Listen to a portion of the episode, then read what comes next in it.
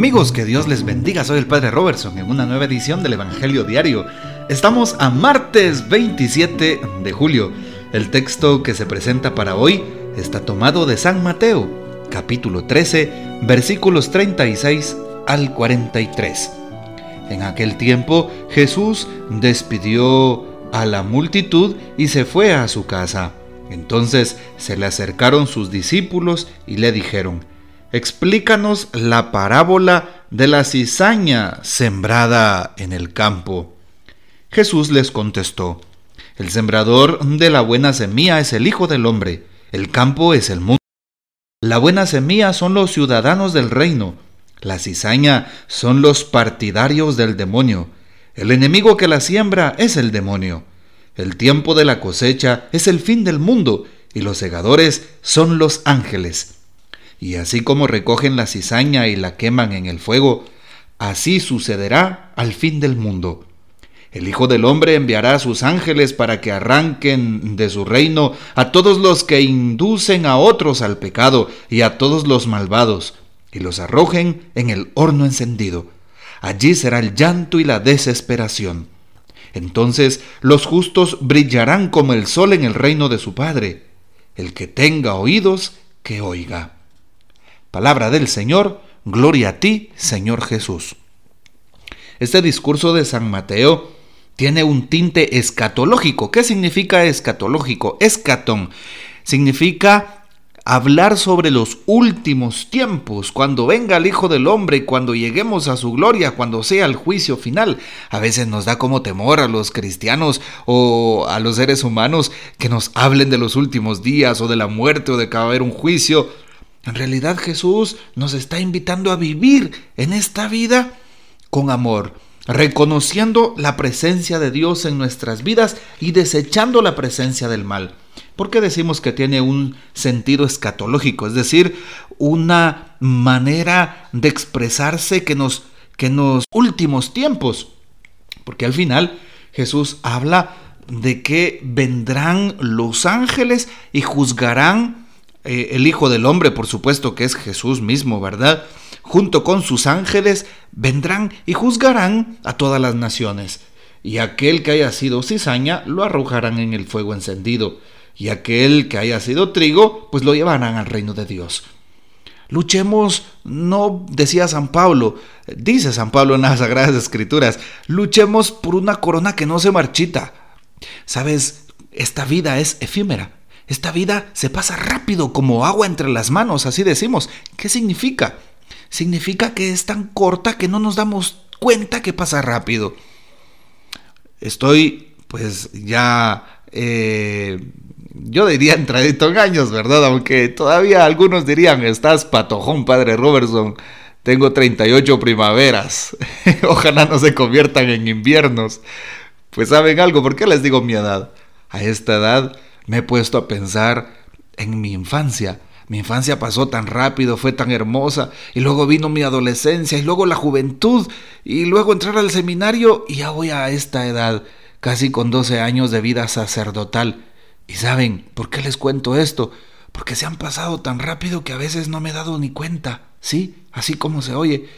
Y no sé hasta cuándo el Señor me va a tener con vida. Al igual que tú, ponte a pensar cuánto has vivido en tu vida, qué has hecho, qué has dejado. ¿Qué falta? ¿Cuánto tiempo te falta? No lo sabemos. Esta vida es tan corta que debemos de ponernos a vivirla tan radicalmente para ganarnos aquella vida eterna que es así, va a ser larga en la presencia de Dios.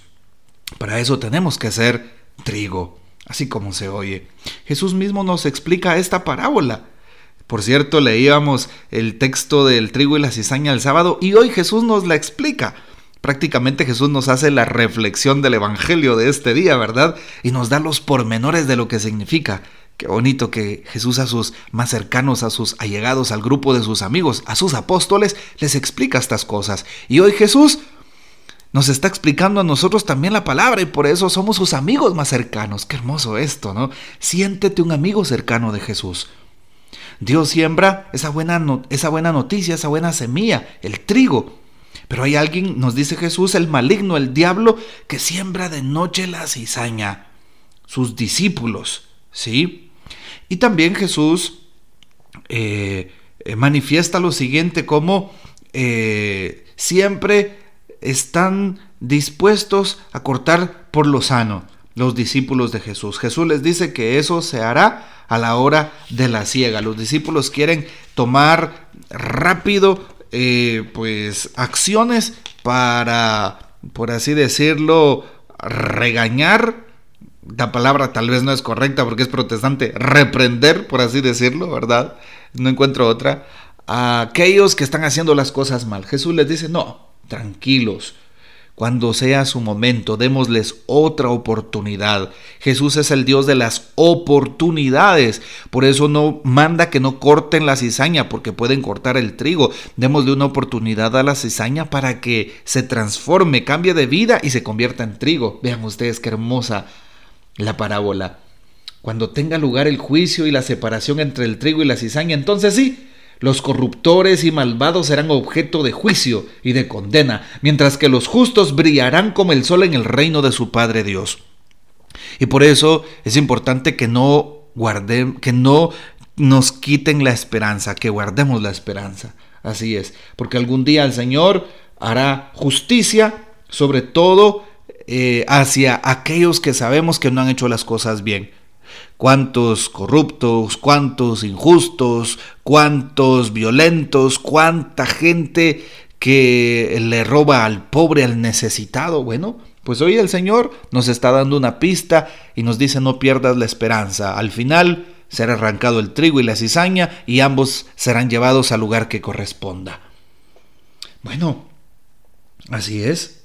Que importante es saber eh, que esto parece la defensa de una comunidad que no solo tiene santos y perfectos, así es, sino personas pecadoras y débiles. Por eso también en la iglesia hay una consigna muy hermosa eh, desde la doctrina del Papa Francisco y que yo, también trato de hacer vida. Y siempre lo digo, la iglesia no es un museo de santos, no, la iglesia es un hospital de pecadores, porque Jesús ahí te espera para sanarte, no lo olvides. Y si alguien te critica porque estás en iglesia, pues sigue adelante, sigue adelante tratando de ser trigo, tratando de ser precisamente esa buena semilla y no cizaña.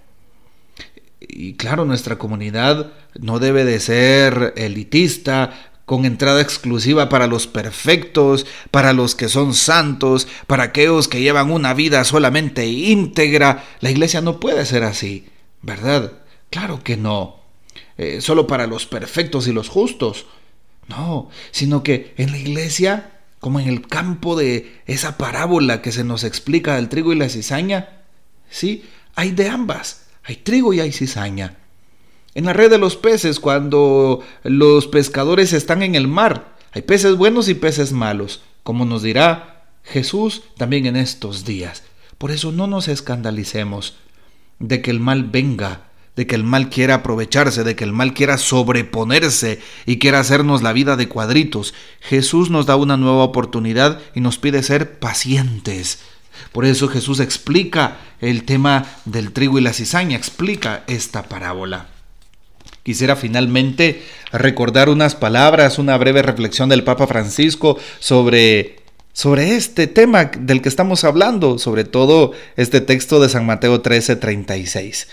Dice el Papa, la actitud del propietario del campo donde se ha sembrado la cizaña es la actitud de la esperanza fundada en la certeza de que el mal no tiene ni la primera ni la última palabra. Y gracias a esta paciente esperanza de Dios, la cizaña misma, es decir, el corazón malo con muchos pecados, al final puede llegar a ser buen trigo, a través de la conversión, por supuesto, ¿verdad?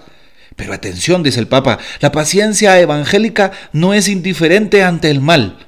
No se puede crear confusión entre el bien y el mal.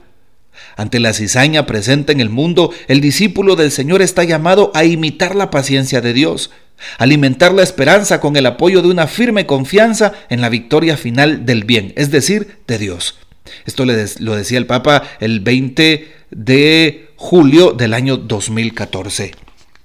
Claro, eso no significa eh, el que vivamos entre la cizaña, un poquito de cizaña, un poquito de trigo, no significa que a todo le tengamos que decir amén y no hagamos nada al respecto de aquellas personas que descaradamente andan haciendo tanto.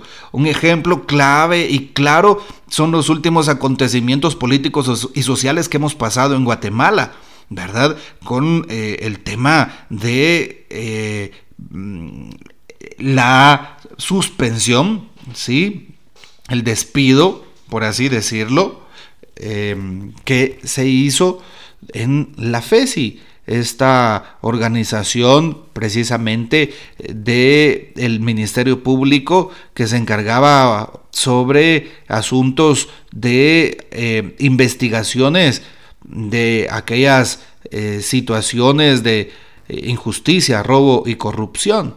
Así es, se destituyó al fiscal Juan Francisco Sandoval. Bueno, ese es un ejemplo claro de cómo nosotros tampoco podemos quedarnos callados ante situaciones adversas y que atenten en contra de, las, de la justicia, del bien común, de la paz o de la dignidad humana. No, eso que vivamos entre la cizaña tampoco nos hace eh, a nosotros personas que nos quedemos de brazos cruzados y que soportemos que la cizaña nos quiera sofocar. No, debemos también de decir una palabra y por eso desde el Evangelio y de la doctrina social de la Iglesia, nosotros tenemos que hablar las cosas con amor, desde Dios y en justicia. Así es, claro, sin caer en politiquería o sin ser políticos, sino más bien iluminar desde el Evangelio la realidad. Bueno, pues a esto estamos invitados y recuerda, todos en nuestra vida somos en algunos momentos un poquito de trigo y también un poquito de cizaña. Así que mira en qué momento ha sido cizaña en tu vida para tratar de cambiarla en trigo y aportar un poquito más al reino de Dios, sobre todo con tus actitudes y con el don de la misericordia. Que el Señor nos bendiga, nuestra Madre Santísima nos guarde y gocemos de la fiel custodia de San José. Te invito a que compartas este audio hasta mañana.